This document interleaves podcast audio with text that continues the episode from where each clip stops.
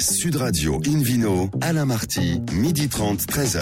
Bonjour à toutes et à tous, bienvenue à bord du numéro 912 d'Invino depuis la création de l'émission en 2004. Comme vous le savez, nous sommes en public et délocalisés chez le caviste Nicolas à Paris, au 31 Place de la Madeleine. Je rappelle que vous écoutez Invino Sud Radio dans la capitale sur 99.9 et que vous pouvez nous retrouver sur notre page Facebook Invino. Aujourd'hui, un menu qui prêche comme d'habitude la consommation modérée et responsable avec l'appellation Saint-Amour, un magnifique cru du Beaujolais, les vignes non greffées en France le Vino Quiz pour gagner un excellent cadeau en jouant sur invinoradio.tv et puis un grand débat consacré au développement durable dans les vignobles. À mes côtés, ils sont trois, la formidable Hélène Pio. Bonjour. Bonjour. Voilà.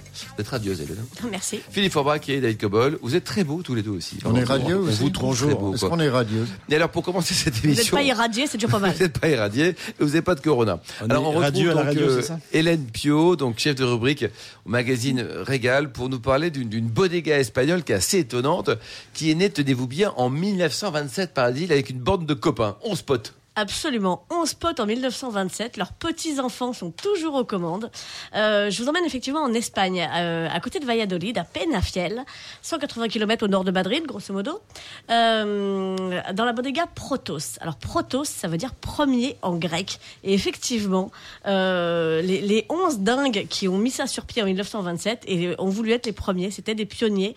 On peut dire qu'en quelque sorte, cette bande de copains a inventé l'appellation Ribera del Duero. Ah quand même, oui, oui, c'est pas n'importe quoi. Hein. On est en 1927. euh, le vin, euh, c'est un aliment quotidien à l'époque, mais certainement pas un produit de luxe. Euh, le- le- la région euh, produit comme un peu peu partout, mais ni plus ni moins des vins un peu rustiques. Il y avait Et- quand même Vega Sicilia, non Déjà? Oui, mais Mais oui. bon, mais, mais qui n'avait pas l'aura qu'elle, euh, dont elle jouait à l'heure actuelle. Euh, et puis, euh, et puis ces 11 là se disent, il y a effectivement un terroir, il y a des trucs qui frémissent à droite à gauche, il y a moyen de faire quelque chose. Ils se lancent. Euh, je, je- je vous la fais courte. On est 93 ans après. Il y a 1600 hectares. Ça vous dit un peu quelque C'est chose énorme, c'est énorme. énorme, c'est gigantesque. Euh, et en fait, euh, ils, ils se pensaient tellement euh, propriétaires de leur territoire, ils étaient tellement sûrs que ça, ça- ça allait marcher leur truc dans toute la région, qu'ils ont lancé, créé et déposé l'appellation Ribera del Duero. Bon, en 1982, ils ont été sympas, ils l'ont rendu et ça a pu devenir une appellation. Mais c'était à eux, en fait. C'est- C'est c'est la bodega Ça leur appartenait Protos. quoi. Voilà, c'est la bodega Protos qui avait déposé l'appellation Ribera del Duero. Alors, euh, bah, ces vins, euh, on peut les découvrir sur place. Il y a un onotourisme génial. Alors ça, ils sont quand même très très forts. Je crois qu'ils accueillent 48 000 visiteurs par an. C'est énorme, Hélène, c'est énorme. C'est gigantesque qui sont euh, accueillis dans euh, cette, euh, cette bodega incroyable, on dirait des serres euh, en, en, en bois et en verre. C'est Sir Richard Rogers qui euh, nous a... Qu'est-ce qu'il fait, Monsieur Rogers, encore il, a, il a fait l'hôpital Pompidou à Paris, il a fait un tas de trucs. Il a fait Rabbit aussi. Alors. Il a Euh, fait le voilà, centre ça c'est Pompidou. fait. Oui. Le centre Pompidou. J'ai- dit l'hôpital. Je, pensais le centre. Excusez-moi. Oui.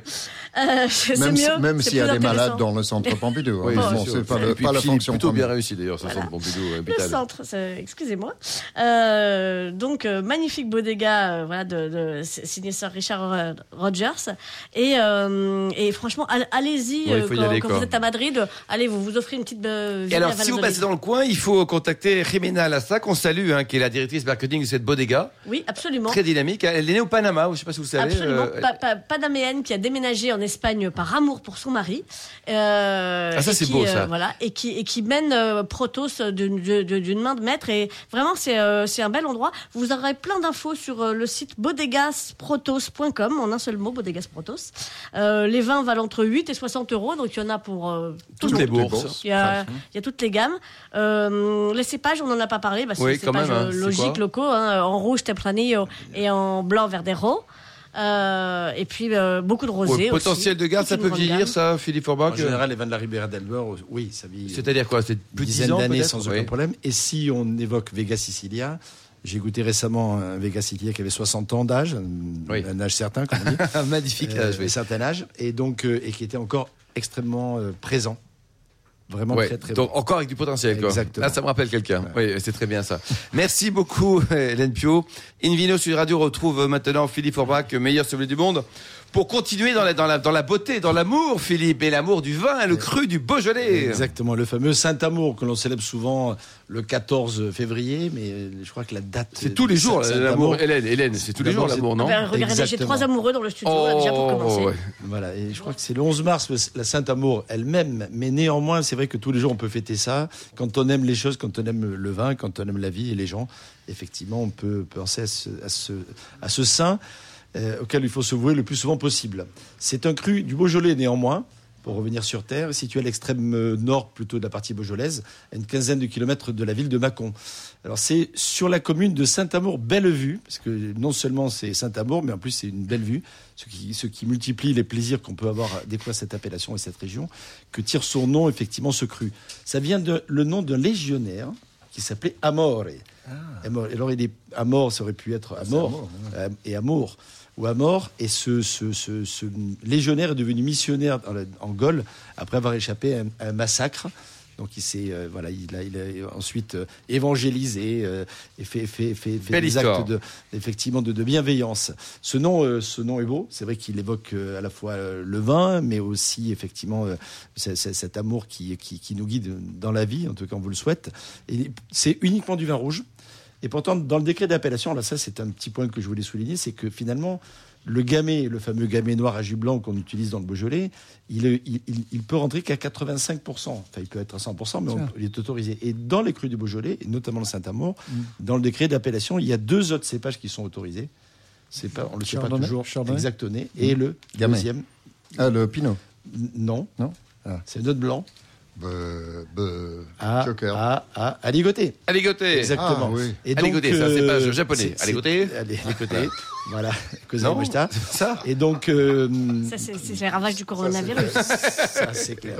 Il faut, mais vous savez que le, vin, c'est quand même la meilleure des solutions hydroalcooliques. Hein. Et oui. Ça, c'est vraiment la base même de. de, de- Sur les, de la sur les mains, vous voulez dire. Philippe Lavez-vous les mains le corps, Sauvignon ça, avec du Sauvignon tous les jours. Voilà, c'est pas du gel, mais en tout cas, c'est une solution hydroalcoolique. Et puis alors, vraiment, pour avoir zéro truc, du gros plan. Alors, Alors, oui. Dans cette appellation, les vignes sont plantées à peu près à 250 mètres d'altitude sur des sols d'origine plutôt granitiques, voire argilo-silicieux. Ça donne des vins plutôt florales, fruités et, relativement euh, légers, le Saint-Amour. Euh, on fait des cuisons plus relativement courtes, entre 8 et 10 jours, de manière à extraire suffisamment de matière et de couleur, mais pas de trop, trop de, de- de- de densité. Et donc, euh, ce sont des vins qui ont, qui ont euh, beaucoup de charme et relativement vite. Dans, dans- pas nécessairement à boire en primeur, c'est un peu dommage, mais au bout d'un an Ça, ou deux. ça s'appelle l'amour rapide alors. C'est, je vous laisse euh, libre de vos propos, monsieur. Euh, mais comme l'amour dure aussi et le plus longtemps possible, c'est aussi un garde. hein. Et donc on peut en profiter effectivement au bout de 2-3 ans, mais on, on peut sans aucun problème les goûter une dizaine d'années après. Et ça, franchement, c'est très très intéressant. C'est l'un des fameux dix crus du Beaujolais. hein, vous les connaissez, vous qui nous écoutez régulièrement. C'est sûrement l'un des meilleurs ambassadeurs avec ce nom-là particulier. C'est pas nécessairement lié à la qualité des produits parce qu'on le trouve de très bonne qualité dans les autres crus du Beaujolais, mais c'est vrai que le nom euh, associé effectivement à l'attractivité du prix, euh, du plaisir qu'il procure et de, de- de- de la quali- qualité quand même produite, bien entendu, permet d'avoir euh, d'avoir effectivement de, très jolis vins euh, produits. Euh, 320 hectares pour donner quelques chiffres. Ce qui est petit ou ce qui est grand, Philippe, on se rend pas bien compte. Oh, 320 hectares, c'est pas mal. C'est Pas mal, moyen, moyen dans dans dans, dans, D'accord. la, surface du cru du Beaujolais. À l'échelle de la Bourgogne, c'est beaucoup. De la Bourgogne viticole, à l'échelle du Beaujolais, c'est assez raisonnable. Euh, alors quelques domaines, le domaine Pascal Berthier par exemple, qui appartient à un jeune vigneron qui travaille 5 hectares de vignes. Donc là, pour le coup, on est vraiment petit domaine. Euh, il plante, il a à la fois des gamay euh, qu'il vinifie pour son Saint-Amour, mais il a également un peu de chardonnay euh, qu'il vinifie du côté du Mâconnais. Donc il associe sur la propriété les, les deux vins. Et finalement, les, les vins sont très intéressants, d'ailleurs, tant en rouge sur le Saint-Amour dont on parle aujourd'hui, que sur ces blancs. Et les prix sont aussi très intéressants puisque c'est des vins qui sont entre 10 et 15 euros en Oui, prix, c'est raisonnable, en prix quoi. public. Ce qui, euh, effectivement, me semble très, très intéressant. Le, son, son, son Saint-Amour un côté très fruité, croquant, avec une petite pointe épicée qui est vraiment très agréable. Parfaitement bien, notamment sur les viandes blanches. Ça va extrêmement bien sur un filet mignon, par exemple, de porc. Un autre domaine, euh, c'est le domaine des pierres. Il est tenu par Jean-François Trichard, euh, qui est Trichard, c'est une, des grandes familles de, la région, et notamment de l'appellation euh, Saint-Amour. Il a une quinzaine d'hectares, lui, pour le coup, euh, qui produit euh, des vins qui ont plutôt de la densité, plus de matière que la majorité des, vins de cette appellation, euh, mais qui sont plutôt plutôt axé sur le côté frais. On est un peu plus en altitude, ce qui rend beaucoup de, ce qui apporte beaucoup de digestibilité finalement en son vin, euh, euh, qui est souvent assez juste en même temps, assez fin. Voilà. Euh, le prix c'est 10 euros. Et c'est vraiment pas cher, Philippe. Même hein. la première cuvée, alors il a un, il a un cru ou une, un vieille vigne, Cuvée, etc., bien sûr, toujours. spécial, on va dire. Un peu plus cher, mais je crois que le- même le premier vin est à moins de 10 euros. C'est formidable et en même temps c'est un petit peu dommage parce que c'est il faut qu'ils vivent tous Ça ces mériterait d'être valorisé un peu plus. savez que le Beaujolais, c'est- il n'y a pas de mécanisation, ils travaillent tout à la main. Euh, Il y a des, il y a des, Ce sont des vins c'est- magnifiques c'est- et méconnus. Magnifique. Il y a des, des, des pentes qui font que c'est un sacré boulot pour s'en occuper et finalement la valorisation est assez difficile. David Cobol, c'est le Beaujolais nouveau qui a tué le cru du Beaujolais? Parce que ceux dont parle Philippe euh, Forbrac, euh, voilà, à 10 euros, on va pas euh, vouloir payer forcément beaucoup plus cher, mais c'est un très très bon plan quelque part aujourd'hui. Oui, c'est un très bon plan. Et les crus du Beaujolais, d'une manière générale, sont extrêmement intéressantes. J'en ai goûté un euh, pas plus tard que, que, que ce matin, euh, qui était un Julianas. Au petit Très bien, déjeuner petit déjeuner. C'est oui. sympa chez vous. non, vers Je peux venir 11 dimanche heures, l'heure prochain, de, l'heure David de l'apéro, à Oui, 11 heures. juste, avant, juste avant l'émission, Ouais, je, voilà. je- je le note. C'est pour me mettre en fond. Oui. Un excellent Julianas qui vaut effectivement dans ces prix-là 12 euros. Euh, je pense pas, pour répondre à votre question, Alain Marty, que ce soit uniquement le Beaujolais nouveau qui a tué le Beaujolais. D'ailleurs, le Beaujolais n'est pas mort. Hein, première chose. Déjà, et c'est une très bonne Il, nouvelle. euh, Et c'est une très bonne Oui. nouvelle. Et puis, je pense que c'est un, un ensemble de facteurs, et notamment le métayage qui a tué euh, le Beaujolais. Parce Qu'est-ce que c'est que le eh métayage c'est Comment un ça système très particulier où beaucoup de, de- de producteurs louaient leurs vignes et le, le- le- le propriétaire du foncier n'était du coup rémunéré à moitié. C'est là où la récolte est partagée entre le propriétaire et l'exploitant.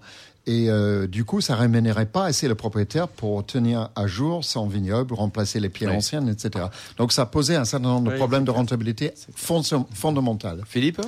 Oui, enfin, les, je- on peut pas ne pas citer Dominique Piron qui euh, Oui. fait des morgans magnifiques, qui fait aussi euh, du, du Régnier qui est pas mal du tout, qui est le dernier des, des dix crus, mais qui fait un Saint-Amour qui est sur granit, qui est juste euh, merveilleux. Je trouve le, à la fois tendre, fruité, rond, élégant. Enfin, c'est c'est ce qu'on aime finalement dans, dans ces vins de, de, de, de Gamay. C'est vin canaille, non? Oui, canaille. aimez le dire, canaille. Et en même temps, Mais ces canaille années, évolué. Des ces dernières années, ils, ils profitent et, et subissent un peu le- la climatologie. Par exemple, 2015, c'était extrêmement chaleureux, presque un peu alcooleux, presque méditerranéen, oui. alors qu'on est quand même en plein cœur euh, du, Beaujolais, du pays. Parce que le Gamay Euh, peut produire des- du 14% Oui, d'alcool. oui, hein. exact. Et même Même davantage. plus, ouais. Température de service, franchement, moi j'aime bien les servir à température. euh, Ambiante allez, non, non, au Un peu contraire, un peu plus frais, plutôt à 16 degrés. C'est là qu'on a vraiment, vraiment du plaisir. Ouvrez-les un peu à l'avance, choisissez vos amis et des jolis verres. Merci Philippe Forbach, merci à tous. On se retrouve dans un instant au bar à vin du caviste Nicolas Paris, place de la Madeleine, avec le Vino Quiz. Sud Radio Invino, Alain Marty, midi 30, 13h. Retour à la cave, Nicolas à Paris, place de la Madeleine, pour cette émission en public et délocalisée avec Hélène Pio et le Vino Quiz. Oui, un principe simple. Chaque semaine, nous vous posons une question sur le vin et le vainqueur gagne un beau cadeau. En ce moment, c'est le livre Vous allez enfin vous y connaître en vin de Sébastien Duranviel et un certain David Cobold. La question de la semaine dernière était avant de devenir viticulteur, quelle formation Marc Millade a-t-il suivi Réponse A, une formation d'ingénieur. Réponse B, une formation de sculpteur. Ou une réponse C, une formation d'apiculteur. Eh bien, Marc Millade, avant d'être vigneron, était ingénieur. C'est la réponse A. Et cette semaine, Hélène? Cette semaine, nous voulons savoir de quel pays Jimena Laza est-elle originaire. La réponse A, la France. La réponse B, le Panama. Et la réponse C, la Guadeloupe. Pour répondre et gagner le livre, vous allez enfin vous y connaître en vin de Sébastien Duranviel et David Cobold. Rendez-vous toute la semaine sur le site invinoradio.tv, rubrique Vino Quiz, et le gagnant sera tiré au sort parmi les bonnes réponses. Merci beaucoup Hélène. Invino Sud Radio retrouve David Cobold, justement le cofondateur de l'Académie des vins et spiritueux, pour nous parler des vignes non greffées. Alors c'est quoi? C'est un peu le point technique de l'émission. Euh, pourquoi il faut greffer une vigne? Parce que chez, devant chez moi, il y a un cep de vigne, il monte tout seul, tout va bien. hein Ben oui, oui. euh, Si, si tout allait bien, tout, tout irait bien. Mais malheureusement, il y a des petits accidents dans la vie, il y, a des, il y a des maladies, des bestioles. Euh, donc, comme toutes les bonnes choses, euh, ce- cette, cette bestiole-là est arrivée des États-Unis. Euh, vers le milieu du 19e siècle, je crois que le premier euh, épisode certifié en France, c'est vers Perpignan autour de 1860-65. Alors, il s'agit de quoi? C'est un aphide qui vit une partie de sa vie dans le sol. s'appelle Il- comment déjà? qui s'appelle Phylloxera vastatrix. Il a eu plusieurs noms euh, successifs, mais ça c'est le nom certifié aujourd'hui, Phylloxera vastatrix, anaphide. Donc il vit dans le sol, dans lequel il creuse des tunnels, et pour creuser des tunnels, pour aller chercher sa nourriture qui euh, est fournie par les racines de certaines plantes. Aux États-Unis, comme il est endémique, euh, les plantes viticoles ont développé une résistance naturelle, donc qui ne bousillait pas les vignes. D'accord. Arrivé en Europe euh, vers 1860, cet aphide a, fait des ravages. Pourquoi? Parce que l'espèce de vigne indo-européenne, Vitis vinifera, n'avait aucune résistance naturelle, n'ayant jamais connu ce, prédateur-là. Euh, et creusant des galeries dans le, dans le sol pendant sa vie euh, dans le sol, et le reste du temps, il se transporte d'une vigne à une autre, donc ça s'est répandu très vite. Sur une période d'une trentaine d'années, 25 à 30 ans, il a détruit, imaginez-vous ça, 2 500 000 hectares de C'est vignes. énorme, colossal. Euh, il y avait 2 500 000 hectares de vignes en France à l'époque. Et pas seulement en France, parce qu'il a détruit tout le vignoble européen, à quelques très rares exceptions près. Par exemple, Chypre n'a jamais eu de phylloxéra en Europe. Euh, en dehors de ça, quelques poches ont survécu. Pourquoi? D'une part parce qu'on ne sait pas trop. Euh, D'autre part, parce que le sol est très sablonneux et parfois inondable. Notamment, c'est le cas des sables de Listel, où les galeries qu'il creusait s'écroulaient, écrasant la bête, opération terminée. Il ne peut pas accéder aux vignes. Donc on a dû replanter l'ensemble du vignoble sur une porte-greffe, c'est-à-dire la partie racinaire de la plante, importée des États-Unis, parfois croisée, euh, croisée pardon, avec une vigne européenne, pour avoir une résistance euh, naturelle à, cette, bestiole. Et ensuite, on greffe dessus la partie fructifère qui porte les, fruits, les fleurs et après les fruits euh, pour continuer à produire. Donc il a fallu replanter tout le vignoble successivement. Or, il existe quelques petites poches ici et là où, euh, des vignes pré-phylloxéranes ont survécu. Euh, J'en connais une à Madiran, chez Christine Dupri à la branche du fond. Dans le Gers, à Plément, il y a une vigne qui est aujourd'hui euh, certifiée patrimoine mondial euh, parce que c'est une vigne qui date de 1820 à peu près, euh, dans un village de, sur une commune qui s'appelle Saragashi. Euh, et on ne sait pas trop pourquoi, mais on pense parce qu'il y a un énorme bloc de- de- d'argile très dense qui empêche la, la bête de, de pénétrer. Et puis Henri Marionnet en Touraine, une vigne que j'ai visitée tout récemment, a récupéré un vigne de Romorantin qui était planté en 1820. et qui- 1820. 1820. Incroyable. Et qui n'est pas, euh, qui n'est pas du tout attaqué.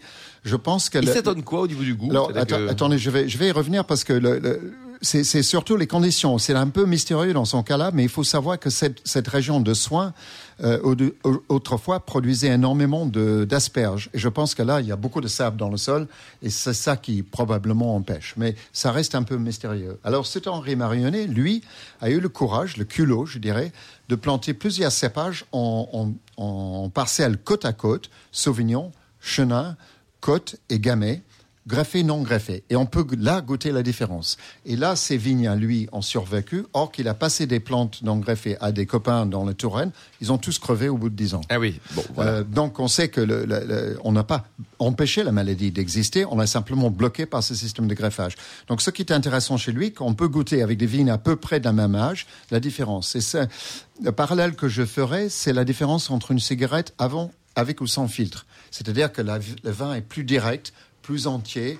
euh, parfois, on peut dire plus harmonieux, mais ça, c'est une vision très personnelle. Mais en tout cas, un peu plus puissant. Pourquoi? Parce que la sève, elle monte directement dans la plante et n'a pas à franchir cette barrière qui est une sorte de filtre qui est la, qui est la greffe. Euh, et la greffe, en général, elle est faite avec une greffe en oméga. Il y a beaucoup de discussions sur ça aujourd'hui, où on préférerait la, la- la greffe ancienne en V, qui est plus difficile à faire, mais qui peut-être laisserait passer la sève plus directement. Donc ça, c'est un énorme débat actuel. Après, il y a quelques poches ici et là. On parle beaucoup des, des vieilles vignes françaises de Bollinger, mais il faut savoir qu'ils ont régulièrement le phylloxéra. Bollinger, donc, en Champagne, hein. En Champagne, oui. Donc c'est des vignes non greffées, mais ils acceptent, euh, ils ont les moyens de le faire, hein, de replanter le vignoble tous les 10-15 ans quand le phylloxéra les, les tue. Après, ailleurs à l'étranger, il y a des zones qui n'ont jamais eu de phylloxéra. Chili, tout le Chili n'a pas eu de 100%. phylloxéra. 100%. Et pourquoi, David? Parce que c'est en hauteur? Parce Je pense que non, c'est pas la hauteur, c'est plutôt, le contraire. C'est des Bon. vignes de qu'on inondait pour irriguer historiquement. Et puis il y a des barrières naturelles, euh, l'océan d'un côté, la montagne de l'autre. Donc euh, pas de, de transmission facile de ce- cette maladie. Philippe, un commentaire peut-être Et puis euh, en Australie, la, la région de Barossa n'a jamais eu de phylloxéra non plus. Il y a, d'autres petits endroits. Des poches, Effectivement, quoi. de petites poches. Je pense euh, au Portugal. Oui, Du sur Quinta de Noval, euh, dans le Douro. Et là, c'est des Douro, sols les- sablonneux tout en haut, derrière la maison. Et ils appellent cette, parcelle, ils font un porto magnifique et très cher d'ailleurs, qui s'appelle Noval national. Et puis Parce qu'il y a un lien direct avec plus le sud national. également, du côté de Setúbal, Oui. euh, au sud de Lisbonne, où il y a également le, le vignoble quasiment planté sur la plage. Donc Oui. il y a du sable, et là, le phylloxéra n'a jamais passé. Sable sûr. plus eau, c'est deux barrières absolument imparables pour, contre la maladie. Mais l'intérêt de replanter, c'est c'est purement expérimental. Certains gens, d'une manière un peu poétique, dire on va planter non greffé, on va trouver le goût de vin autrefois. C'est de la foutaise parce qu'au fait, on ne sait pas à quoi ressembler. Les techniques ont changé, les modes culturels ont changé, euh, les cépages, surtout, surtout les plantes. On a perdu avec les phylloxéra une quantité invraisemblable de, de variétés de vignes. Variété, quoi. ouais. Et oui. Et Philippe on, on peut trouver encore des bouteilles, par contre, de domaines qui ont replanté. oui. Je pense à la Romaine Conti, par exemple. Ils Oui. ont racheté des vignes euh, après la récolte 45. Ça a duré jusqu'à la guerre. et oui. donc jusqu'à jusqu'à la fin de la guerre. Donc trouver tous les bouteilles, vins de Romaine Conti, bouteilles. Cela dit, Romaine Conti, Cela, euh, oui, cela dit, Philippe, On euh, goûtez ces vins-là, vous trouvez le risque, vous courez des risques parce qu'ils protègent la vigne avec la sulfate de plomb. Ah, de plomb. Eh oui, on sulfatait au pied, on a injecté du plomb autour, ça tuait la bestiole, mais effectivement, ça stérilisait que totalement le sol. Conti, 1945, était sulfaté au plomb. Jusqu'à 45. Jusqu'à 45. Jusqu'à 45, quoi. Ah oui, donc c'est, c'est, et heureusement qu'on en boit avec modération finalement. Ah bah, vous voyez, on a on raison de boire avec modération. naturellement, tu vois, monsieur Jourdain du plomb, quoi. Euh, David, oh, merci pour ce, ce beau sujet. On parle un peu de développement durable dans, dans, dans les vignobles français. On, on en est où, là? Euh, Est-ce que le, le- le vignoble français est au pas? Il a encore du boulot, Philippe Forbach, vous en pensez quoi? Le vignoble français euh, euh, fait des progrès dans ce sens. Euh, et, et d'une façon générale, il s'inscrit dans cette, dans cette euh, dynamique, j'allais dire, de, de, de respecter l'environnement, d'être le plus durable possible. C'est une tendance qui n'est pas que liée à la viticulture, on en entend parler un peu dans tout le monde agricole. Euh, il y a de plus en plus de démarches de ce qu'on appelle d'écoforesterie, c'est-à-dire à réimplanter finalement des éléments naturels au milieu des vignes. Parce que pendant- on a essayé de rationaliser pendant une époque parce qu'effectivement, on a euh, tractorisé, en tout cas mécanisé les choses. La logique était Euh, productiviste. Exactement, c'est ce Mm. qui correspondait aux besoins de- de- de- d'une certaine époque. Et finalement, on a, on a enlevé des éléments naturels qui n'étaient pas là par hasard, parce qu'ils Oui. protègent du vent, ils amènent aussi euh, de la faune, certaines flores, bien entendu, qui se développent aussi par rapport à ces différents éléments. Et la remise en, en situation, finalement, telle qu'elle aurait peut-être jamais dû euh, varier, Mm. permet effectivement de, de ramener de la durabilité dans la vigne. Hélène, vous en pensez quoi? Est-ce qu'on a des, des vignes saines en France? On sait qu'il y a parfois une polémique chez certains vignerons qui veulent garder quelques pesticides, hein, parce que parfois, quand on est à Bandol ou à Bagnoul, c'est pas facile de lutter contre, contre la nature. C'est un vrai problème parce que euh, on, on peut parfois comprendre effectivement ceux, ceux qui disent bah, euh, moi j'ai pas envie de tout perdre sur un coup de dé, sur un sur un euh, Sur un orage. sur, sur une invasion, sur une grêle, sur, Sur- ça peut complètement se comprendre. Et puis euh, et puis en même temps on a tous envie d'une terre saine, de vin sain. euh, c'est euh, c'est vraiment très compliqué. Euh, ce qui est sûr, c'est qu'on a souvent eu ce débat autour du micro. C'est pas parce que la terre est saine que euh, les vins seront bons. Oui. Euh, et euh, voilà, on, on peut avoir des vins bio, biodynamiques ou nature parfaitement immondes et d'autres parfaitement délicieux. On est bien Ouais, d'accord. c'est ça.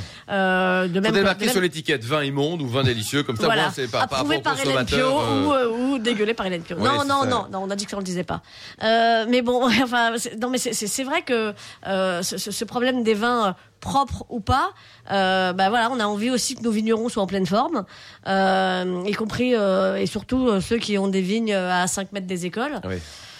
C'est, euh, je, je suis pas sûr qu'on arrive à trancher le débat euh, de façon manichéenne et facile. Hein. Ouais, David Cobol, vous en pensez quoi? Je pense qu'il faut En tout cas, pas- ça va mieux quand même en France. On fait, on fait, y ça a, va il y a beaucoup mieux. moins Il de faut, choses. faut euh, quand même bon. parler d'un d'un sujet et de- d'une- d'un processus qui s'appelle la haute valeur environnementale, Oui. la HVE, qui est promu par le ministère de, de l'Agriculture, qui s'applique à toute forme d'agriculture.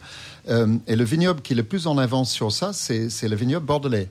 C'est Oui. là où il y a le plus Alors grand que- nombre convertis. Et là, on mesure l'ensemble du processus et le résultat. C'est pas simplement ce qui se passe dans la vigne, mais ce qui se passe sur l'ensemble de l'exploitation, c'est-à-dire l'introduction des arbres qui peuvent héberger des prédateurs naturels, la qualité de l'eau, euh, la, la qualité de la terre. Euh, c'est pas simplement ce qui se passe dans la vigne et dans le chai, ce qui est le cas de l'agriculture bio. Donc quelque part, les deux démarches sont complémentaires. Euh, L'approche bio, c'est-à-dire traiter moins. Euh, mais aussi, on accepte dans la HVE des traitements de matières synthétiques parce que moi, je ne suis pas contre les matières synthétiques. Les matières synthétiques sont pas parce qu'ils sont synthétiques, ils sont dangereux. hein. Bien sûr. Et d'ailleurs, les produits Et biologiques et les produits biologiques peuvent être dangereux. Le cuivre, euh, c'est dangereux. Le soufre Le à soufre. haute dose, c'est dangereux. Euh, et puis les histamines qui peuvent être engendrées aussi. Donc euh, cette affaire est complexe. Je crois que on a trop tendance à le, à le stratifier en disant bio c'est bon, pas bio c'est pas bon. euh, c'est beaucoup, beaucoup trop simpliste, cette approche-là. Mm. Et, et la démarche HVE3, parce que la seule certification viable, il y a des approches progressives. Il y a le niveau 1 et le niveau 2. Mais pour le revendiquer, il faut être du niveau 3. Merci beaucoup Hélène Pio, David Cobol et Philippe Faubrac. Merci également à Angéline et à Charlotte qui ont préparé cette émission, ainsi qu'à Sébastien pour la partie technique. Fin de ce numéro d'Invino Sud Radio. Pour en savoir plus, rendez-vous sur sudradio.fr, invinoradio.tv ou notre page Facebook Invino. On se retrouve demain à 12h30 précise pour une nouvelle émission, toujours en public et délocalisée chez Nicolas, le caviste fondé en 1822. Un joli programme. On parlera notamment du château de la Rivière, du cépage gros plan et des secrets de la clairette. D'ici là, excellent déjeuner, restez fidèles à Sud Radio et surtout n'oubliez jamais, respectez la plus grande des modérations.